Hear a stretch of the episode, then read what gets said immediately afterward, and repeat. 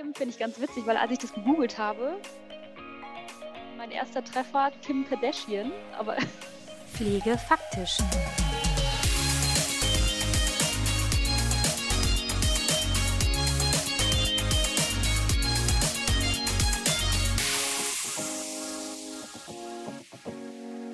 Der Medifox Podcast. ja, Tag drei, Folge drei sozusagen. Herzlich willkommen zurück, Martin. Wir sind jetzt schon ein gutes, erprobtes Team, würde ich sagen. Und für alle Hörerinnen und Hörer, die jetzt erst in Folge drei einsteigen, ich spreche mit Martin Heisch, strategischer Produktmanager bei der Gematik. Und wir unterhalten uns in dieser Woche rund um die Telematik-Infrastruktur und die verschiedenen Anwendungen. Und heute sprechen wir über Kim. Und Kim finde ich ganz witzig, weil als ich das gegoogelt habe, da kam mein erster Treffer Kim Kardashian. Aber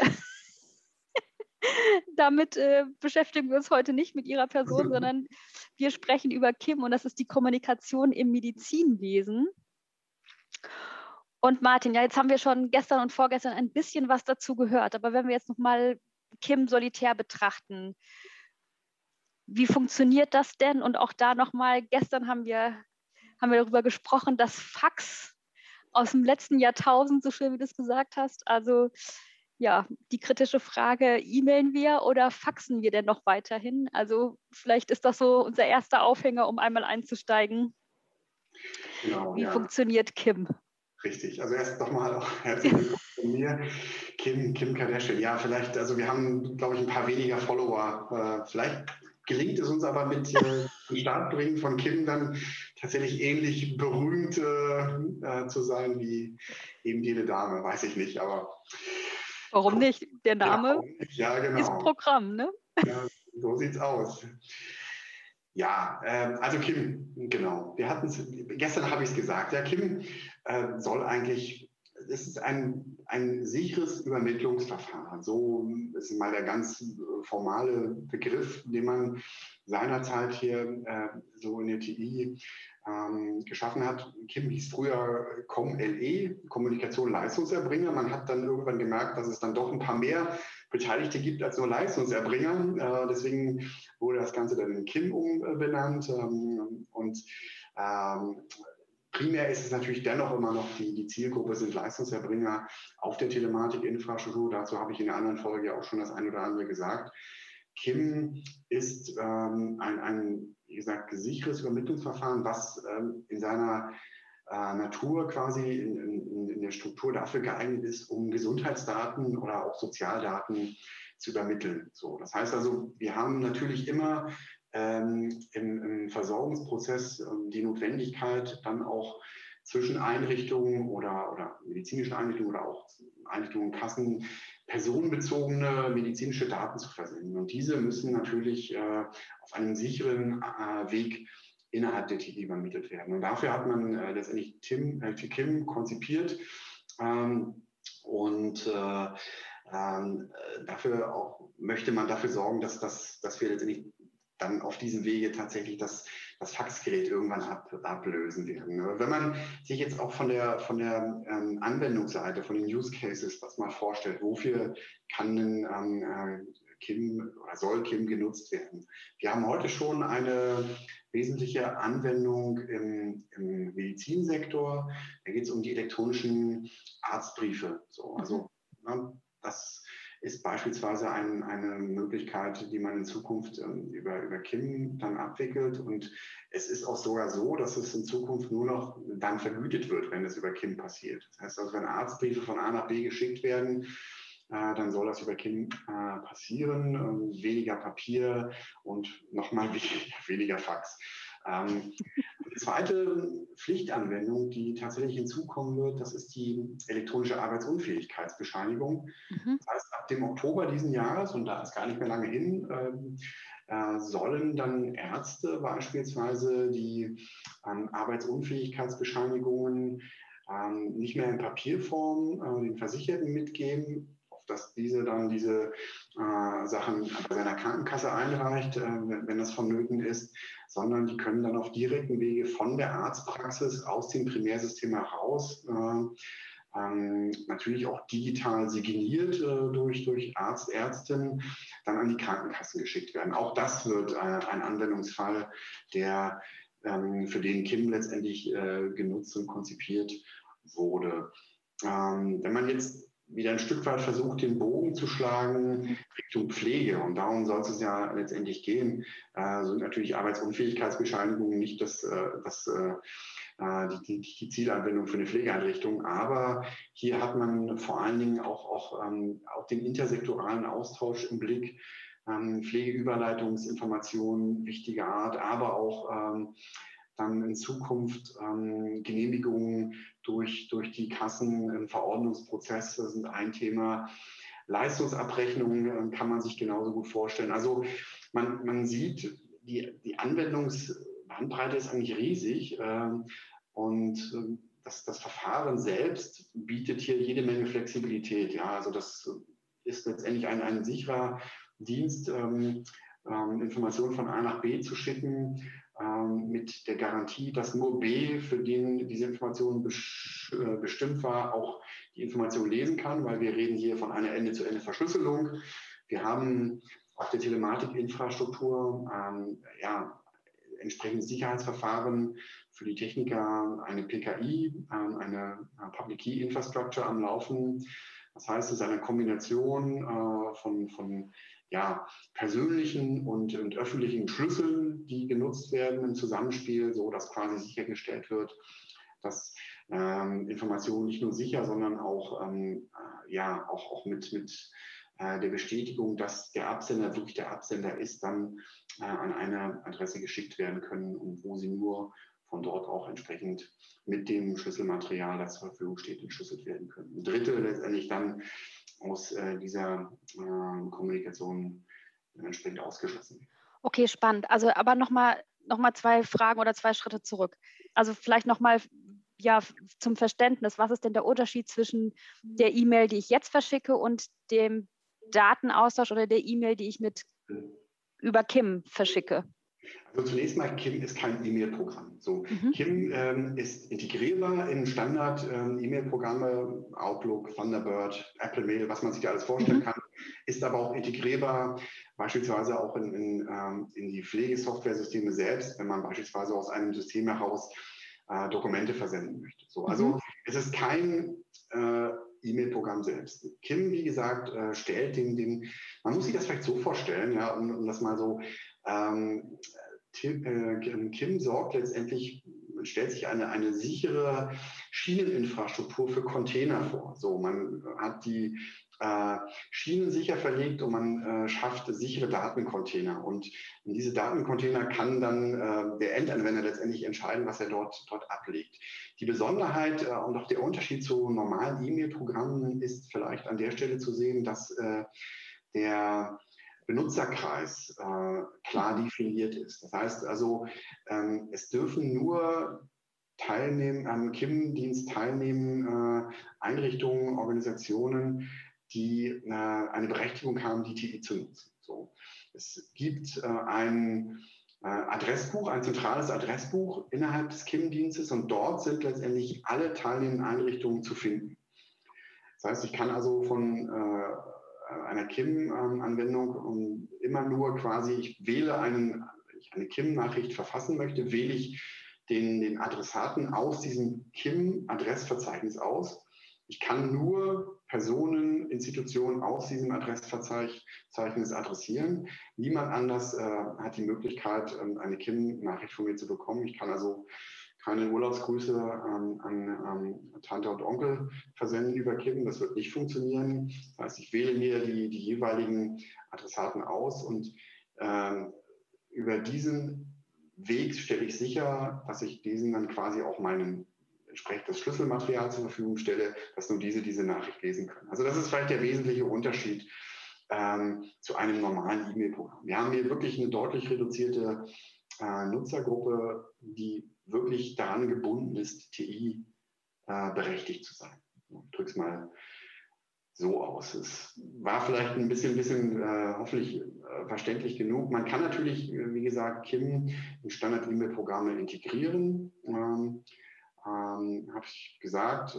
Und dann machen eigentlich die, die Nutzer dieses, dieses KIM-Dienstes nichts anderes als eine E-Mail zu senden. Aber es gibt halt ein sogenanntes Client, äh, KIM-Client-Modul, was auf der, auf der Softwareseite dann noch zusätzlich mitläuft, was integriert werden muss. Und dieses quasi hat die gesamte Sicherheitsarchitektur gekapselt in sich und stellt dann all das, was ich so ein bisschen verbal beschrieben habe, sicher am Ende des Tages, dass genau diese Dinge äh, funktionieren. Auswählen aus dem Adressbuch der TI, ähm, äh, sichere Übertragung von A nach B inklusive Verschlüsselung und nur Lesbarkeit für die, die es auch lesen dürfen. So, das, so muss man sich das vorstellen. Dieses Client-Modul nimmt man im Idealfall als, als Nutzer gar nicht wahr, sondern ähm, die, die bedienende Person in der Einrichtung schreibt im Idealfall halt eine ganz normale E-Mail von, von ihrem, sagen wir mal, vom Arbeitsprozess her oder verschickt halt aus einer Software dann gegebenenfalls äh, Bestandsdokumente ähm, in eine andere Richtung. Okay, total spannend, weil die, die, die Frage, die ich mir gestellt habe, war, also als Nicht-Technikerin und als nicht so tief eingestiegen zu sein, brauche ich denn jetzt eigentlich ein neues Programm oder brauche ich ein eigenes neues E-Mail-Programm? Ne? Deswegen hatte ich mir die Frage gestellt, was ist denn der, der Unterschied? Aber ich glaube, es ist für mich total klar rübergekommen, dass ich idealerweise nicht ein neues Programm brauche, sondern ein, ein zusätzliches Client oder einen zusätzlichen Client, der quasi vorgeschaltet ist oder beziehungsweise mit meinem E-Mail-Programm spricht oder eben aus der aus Medifox heraus beispielsweise ich dann direkt eine E-Mail innerhalb dieser TI-Anwendung beziehungsweise innerhalb von Kim dann schreiben kann. Aber das ist nochmal ein guter Hinweis. Ähm, du hast es gesagt, also es, es, gibt heute, Stand heute fünf KIM-Anbieter. Diese Anbieter brauche ich auf jeden Fall. Ich brauche einen Anbieter, mhm. den, ich mir, den, ich mir, aussuche. Bei diesem Anbieter bekomme ich dann auch die entsprechende KIM-Mailadresse. Der Anbieter stellt äh, mir heute dieses Client-Modul zur Verfügung. Ähm, und jetzt ist dann, wie gesagt, wirklich auch dann Sache ähm, der, der, auch der, teilweise der Hersteller der, der Pflegesoftware, wie stark ich das dann wirklich integriere. So, ich muss es integrieren, um genau diese Dinge zu, zu können. Äh, äh, es gibt da Anbieter, die haben sowas wie eine Art Selbstinstallation muss man schauen, ob dann im Zweifelsfalle äh, dann, dann die Dinge tatsächlich alle äh, so funktionieren. Man hat da schon relativ viel gemacht in den letzten Monaten, um es den Nutzern da möglichst leicht zu machen. Aber gerade wenn ich, ich sag mal, aus einem recht komplexen ja, Versorgungssystem, was ich hier nutze, auf der Softwareseite herauskomme und, und dann nochmal Dinge direkt äh, in, KIM äh, einstellen und damit versenden möchte, bedarf es dann doch auch ein bisschen ähm, Anpassung und Integrationsarbeit auf der Softwareseite. Das ist schon korrekt. Okay, und ich glaube, dass das Technische ist gut erklärt, also so, dass, dass ich mir jetzt auch wunderbar was darunter vorstellen kann. Also es ist auf jeden Fall greifbarer für mich. Und auf der anderen Seite nochmal, hattest du gestern oder vorgestern schon, haben wir schon einmal über Kim gesprochen kurz und du hattest auch schon mal das Modellprojekt angesprochen. Kannst du uns denn ein bisschen das Modellprojekt erklären? Und das läuft ja im Moment schon, beziehungsweise Pflegeeinrichtungen konnten oder können sich bewerben und können daran teilnehmen. Aber vielleicht kannst du einfach noch mal zwei Sätze dazu sagen. Und vor allem, was soll denn mit dem Modellprojekt auch erprobt werden oder was ist da der, der Anwendungsfall? Genau, also das äh, Modellprojekt und Kim äh, stehen natürlich darum in einem gewissen äh, Verhältnis, weil, weil Kim letztendlich der Dienst ist, der jetzt zunächst mal der einzige Dienst ist, der im Rahmen des Modellprogramms genutzt werden kann. Also Modellprogramm zur Pflegeanbindung, für die, die es jetzt noch nicht gehört haben, es, es gibt da unter der Verantwortung des ähm, GKV-Spitzenverbandes dieses, dieses ähm, mhm. benannte Modellprogramm nach Paragraph 125 SGB 11 äh, da soll quasi in den nächsten vier Jahren modellhaft die Anbindung und Nutzung äh, der Telematikinfrastruktur in der Pflege erprobt werden, modellhaft. Und ähm, man hat, ich habe es auch in der einen Folge gesagt, aktuell ist die, die breite Masse an Pflegeeinrichtungen noch nicht äh, in der Lage, sich an IT anzubinden, weil wir die Identitäten noch nicht herausgegeben mhm. äh, haben oder sie werden noch nicht herausgegeben.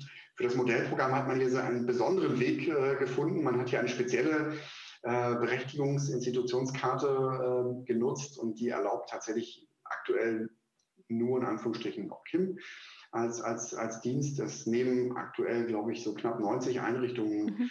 am Modellvorhaben äh, teil. Ähm, und und äh, das Ziel ist tatsächlich wirklich zu schauen, ähm, wie funktioniert Telematikinfrastruktur im Pflegekontext? Der GKV-Spitzenverband hat sich hier wirklich eine ganz sehr breite Palette an verschiedensten Einrichtungen ausgesucht. Also man hat geguckt, große Einrichtungen, kleine Einrichtungen, mhm. stationär, ambulant, Stadt, Land, ähm, all diese Dinge hat man versucht, möglichst ähm, auch gleichmäßig hier entsprechend ähm, mit, mit äh, zu berücksichtigen.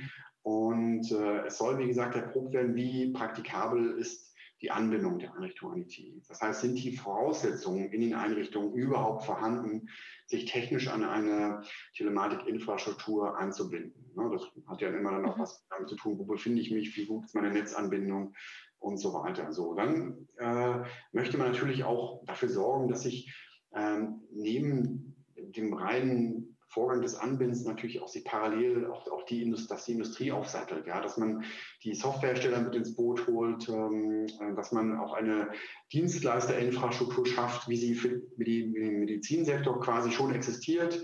Wir äh, sprechen davon Dienstleistern vor Ort, die dann bei der äh, Installation, bei der In Integration ähm, der, der Anschlüsse mithelfen. Das Ganze möchte man natürlich auch entsprechend befeuern und man soll natürlich auch die Einrichtungen wirklich erste Praxiserfahrungen mit der Anwendung selbst sammeln. Jetzt, wie gesagt, reden wir über KIM.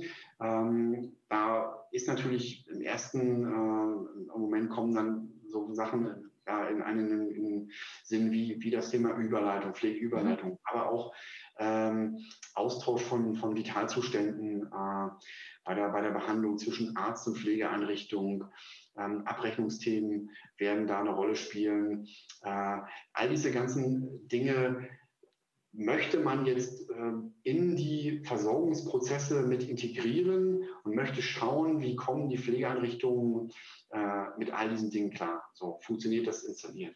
Funktioniert die Nutzung? Ist das nutzerfreundlich? Müssen wir vielleicht irgendwo auch auf der, auf der Anwendungs- oder auf der technischen Seite nochmal nachschärfen? Gibt es Dinge, die, die wir nicht, gar nicht berücksichtigt haben, weil wir Kippen heute im ersten Schritt mit dem Zielfokus Ärzte, Zahnärzte und Krankenhäuser konzipiert haben. So haben wir da an alles gedacht. Das alles sind, sind äh, natürlich Dinge, Erfahrungen, die, die man jetzt ähm, auch, auch sammeln möchte. Und von daher äh, bin ich auch sehr gespannt auf das, was, was dieses Modellvorhaben letztendlich ähm, da an, an Erkenntnissen bringen wird. Was ich, was ich jeder an der Stelle schon sagen kann, hin und wieder hatte ich auch schon Kontakt zu mhm. Pflegeeinrichtungen, die, die dann auch gerne äh, bereit sind, da ihre, ihre ersten Schritte äh, auch mal mit, mit der Gematik äh, zu teilen, um, um mal zu erzählen, wie es da so gelaufen ist. Also es ist, wie gesagt, für, für uns auch sehr spannend, weil ähm, wir natürlich über solche erste Hand Erkenntnisse dann natürlich auch jede Menge lernen.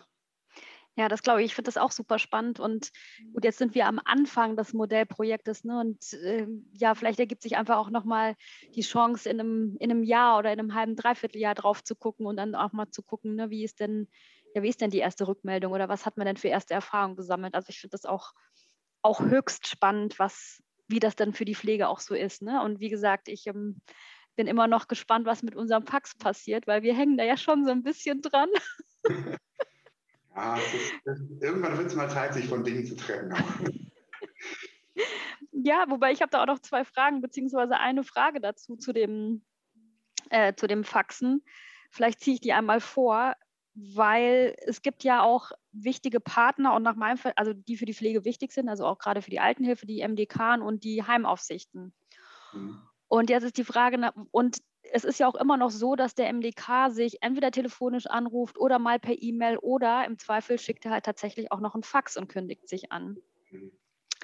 Sind denn die MDK und die Heimaufsichten denn irgendwie dann auch nachgelagert mit Teil der Telematikinfrastruktur? Also bekommen die auch die Möglichkeit, sich damit anzubinden oder hat man die irgendwie jetzt erstmal außen vor gelassen? Nein, also die Krankenkassen äh, sind ja schon seit einiger Zeit ja. tatsächlich äh, damit im Boot. Also das heißt, hier wird es die Möglichkeit natürlich auch geben, äh, da entsprechend äh, für diese Zwecke die, äh, die Anwendung KIM beispielsweise zu nutzen. Man muss dazu sagen, ich habe es schon mal angedeutet, ne, die Rollen- und Rechteprofile sind recht mhm. unterschiedlich und eine Krankenkasse wird natürlich ähm, nicht in der Lage sein, äh, patientenbezogene Informationen zu lesen, die sie nicht lesen darf. Also Patientenakten dürfen von Krankenkassen nicht, nicht gelesen werden ja. und so. Aber ähm, wie gesagt, dem, für den sicheren Austausch über KIM, äh, da sind Sie mit dabei. Ähm, Sie haben auch ja den ganz äh, speziell bezogenen Use Case, auch, wie ich vorhin erwähnt habe, der Übermittlung der elektronischen Arbeitsunfähigkeitsbescheinigung. Das heißt also, man hat sie da an der Stelle nicht äh, vergessen. Was die große, breite Masse an, an Dienstleistern auch in der Sozialwirtschaft mhm. betrifft, mhm. ja, wenn die Frage jetzt mal so, ich will mal ein bisschen größer aufziehe, ja. ähm, da, da, müssen wir schauen. Also es gibt natürlich, äh, die Pflegeberatungsstellen haben jetzt auch äh, da entsprechend die Berechtigung auch auf mhm. gesetzliche Art bekommen. Aber äh, wie ich auch erfahren und lernen musste in den letzten Wochen, Monaten, besteht ja die Sozialwirtschaft durchaus auch noch verschiedenen anderen Bereichen, Eingliederungshilfe, ähm, ähnliche Dinge, also die, die wirklich äh, ja, so vielfältige Aufgaben übernehmen. Und da wird es die ein oder andere Nutzergruppe geben, wo dann tatsächlich auch der Gesetzgeber noch nachzuschärfen hat. Also wir sind noch nicht so weit, dass wir wirklich sagen können, wir haben die Sozialwirtschaft jetzt komplett ähm, äh, mit allen ihren ähm, Einrichtungen und, und äh, ja auch Beteiligten äh, ja schon berechtigt bekommen, dass sie an der TI teilnehmen können. Aber das ist, es hat sich gezeigt, ähm, solche Lücken werden dann, sofern sie dann bekannt sind, auch vom Gesetzgeber mitunter hoffentlich auch schnell geschlossen. Aber es gibt da durchaus auch noch einige, einige weiße Flecken, ja, das kann man schon so sagen. Ja, also ich habe da einfach ganz pragmatisch gedacht. Ne? Ich habe einfach gedacht, okay, wen, mit wem habe ich in der, im, im, ja, in der Altenhilfe als ambulanter Pflegedienst oder als ähm, stationäre Einrichtung eigentlich noch zu tun, wo einfach auch Daten hin und her gehen oder gehen könnten. Ne? Und äh, von daher, ja, hat es mich einfach interessiert. Also, dass die Kassen angeschlossen sind, ja, aber ne, es gibt ja, wie gesagt, noch mehrere Menschen und äh, Leistungserbringer sozusagen. Und einmal noch Vielleicht auch noch die zweite Frage. Also es ist ja eine rechtliche Grundlage geschaffen worden in Bezug auf die Telematikinfrastruktur. Können sich denn die Stakeholder eigentlich auch entziehen oder was passiert, wenn, wenn sich Einrichtungen oder wer auch immer ja, sagt, er möchte das nicht machen? Mhm. Gut, also es gibt ja mal aktuell noch ähm, die, den Grundsatz der Freiwilligkeit. So, das ist ja äh, im DVG entsprechend erstmal festgelegt. Es gibt aber, und das ähm, ähm, darauf ziele ich jetzt ein Stück weit ab, äh, die Gesetzesvorgabe, dass ab dem 1. Januar 2024 ähm, ähm, die ähm, ambulante Krankenpflege und die außerklinische äh, Intensivpflege ähm, sich an die Telematik-Infrastruktur anschließen müssen, weil äh, Verordnungen diesen ähm, äh, Rahmen nur noch äh, auf elektronischen Wege und über die TI übermittelt werden dürfen. Das heißt also, alle Einrichtungen, die das betrifft, die von der häuslichen Krankenpflege, also häusliche Krankenpflege und auch der klinischen Intensivpflege, äh, die sind tatsächlich verpflichtet, sich ab dem 1. Januar 2024 äh, dahingehend ähm, anzuschließen. Das hat der Gesetzgeber geregelt, so umgehend. Also ansonsten ist es natürlich auch äh, im Arztbereich gibt es diese, diese Anbindungspflicht auch schon länger. Ähm, äh, da gibt es ja mitunter sogar schon Sanktionen. Also da hat der Gesetzgeber tatsächlich auch im Gesetz Sanktionen verankert für die, die sich nicht anschließen. Das äh, existiert jetzt so äh, für die Pflege noch nicht, ähm, aber aus meiner Historie begleitet das Thema ja schon ein paar Jährchen, habe ich, kann ich sagen, also aus einer Freiwilligkeit äh, kam immer die Pflicht und nach der Pflicht kam die Sanktionierung, wenn man es nicht getan hat. Okay. Also äh, ich weiß nicht, was kommt, aber ich, man, man kann sich schon vorstellen, dass es da irgendwie in die Richtung geht. Und es macht ja ähm, auch aus, aus praktischen Erwägungsgründen ja wenig Sinn, sich diesem Thema dann komplett zu entziehen, wenn, sagen wir mal, die Gesundheitswelt um einen herum da äh, komplett digitalisiert miteinander kommuniziert und, und Informationen austauscht und man, äh, ja, also ich weiß nicht, da sich da außen, selbst außen vor zu lassen, ich glaube, da verliert man mehr, als, als dass man dann wirklich äh, gewinnen kann. Ja. Ja, also, wie gesagt, im Moment es hat mich einfach interessiert, was, was passiert. Ne? Also ich meine, in, in der Pflege haben wir erstmal Sanktionen über MDK und Heimaufsichten, aber ich glaube, so eine sowas gesetzlich verankert, das ist einfach auch erstmal etwas neuer auch für uns, ne? so, eine, so eine Verpflichtung. Und genau. von daher Vielleicht. war es einfach spannend für mich zu gucken. Ja, ja. Ne? Ja. Vielleicht kann ich das an der Stelle auch noch erwähnen, weil das ist ja vielleicht für die Medifox ähm, dann durchaus auch noch relevant. Also es gibt neben dieser Anwendungspflicht für, äh, für die besagten Pflegeformen aufgrund der E-Verordnung äh, das gleiche tatsächlich für die Soziotherapie ab dem 1. Januar 25 und für die Heil- und Hilfsmittelerbringer mhm. ähm, ab dem 1. Januar 26. Also da kommt, glaube ich, nochmal eine große Welle dann auch, auch äh, auf die Telematik-Infrastruktur zu, wenn ich dann äh, darüber nachdenke, dass ich halt wirklich alle Physiotherapeuten, ähm, ja. Hörgeräte, Akustiker, äh, orthopädischen äh, Schuhmacher, wer sich alles so in diesem äh, Berufsumfeld ähm, da so tummelt, dass, dass die dann letztendlich auch äh, durch die Einführung der elektronischen Verordnung ähm, dann die Pflicht haben, sich an die TI anzubinden. Und das macht das Ökosystem natürlich nochmal ähm, ähm, größer und eigentlich dann am Ende auch wieder noch mehr sinnvoller, sich, sich dann auch daran zu beteiligen, als ähm, da außenstehend einfach nur drauf zu schauen. Also die Quintessenz ist, wir haben noch Mühe Zeit, aber nichtsdestotrotz müssen, müssen wir uns in der Pflege und alle Einrichtungen im Endeffekt damit beschäftigen, weil letzten Endes kommen wir einfach nicht drum rum. Ne? Und wenn dann auch was weiß ich, noch mehr oder die anderen Stakeholder noch dazukommen, wie die Therapeuten, die ja auch in der Pflege miteinander arbeiten oder in der Vernetzung miteinander arbeiten, kommen wir, kommen wir letzten Endes gar nicht drum herum. Und die Erfahrung zeigt, die Zeit vergeht schneller, als man denkt. Ja, das stimmt. genau, weil ähm, jetzt auch schon in Anbetracht der Zeit und Folge, Tag 3, Folge 3, haben wir ja noch Tag 4 und Tag 5. Und es geht schneller als gedacht. Zum 01.01.22 kommt auch das E-Rezept. Habe ich das richtig im Kopf? Das ist richtig, ja.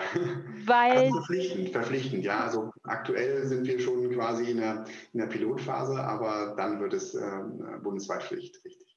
Genau, weil das haben wir ja eigentlich auch dann für morgen schon vorbereitet, beziehungsweise würde ich gerne morgen mit dir darüber sprechen, über das E-Rezept. Und ähm, ja, wenn man hinguckt, also wir sind jetzt im ja, im letzten, im dritten Quartal, Ende dritten Quartal ist 2021, also bis 1.1.22 ist auch nicht mehr so weit. Ne? Also es geht jetzt auch schnell rum. Das stimmt. Ja, dann würde ich sagen, vielen Dank, Martin, für, für die wunderbaren Informationen über Kim. Und ja, vielleicht ergibt sich einfach auch nochmal, dass wir über das Modellprojekt dann nochmal tiefer sprechen, wenn es einfach ein bisschen am Laufen ist und wir auch die ersten Zahlen, Daten haben und ja, also würde mich sehr freuen, wenn wir uns darüber nochmal unterhalten. Und ja. morgen geht es erstmal weiter mit der mit dem E-Rezept oder mit der elektronischen Patientenakte. Also eins von beiden werden wir morgen machen. Wir gucken mal, wie wir drauf sind. Und dann würde ich sagen, bis morgen. Du darfst das entscheiden. Ich äh, richte mich da komplett nach dir. Genau, so machen wir das. Also es bleibt spannend, liebe Zuhörerinnen und Zuhörer. Ähm, wir gucken mal, welche, welche Folge wir morgen, welches Thema wir morgen besprechen. In diesem Sinne, tschüss, bis morgen. Ja, danke. Den Blogbeitrag zu dieser Folge lest ihr wie gewohnt auf unserer Homepage unter www.medifox.de. Bei Fragen oder Wünsche zu neuen Themen für den Podcast schreibt mir doch gerne unter pflegefaktisch.medifox.de oder folgt mir auch auf Instagram oder Facebook. Und wenn euch diese Folge gefallen hat, dann schenkt mir gerne eure Sterne für eine gute Bewertung. In diesem Sinne, einfach weiter Podcast hören. Ich freue mich auf euch.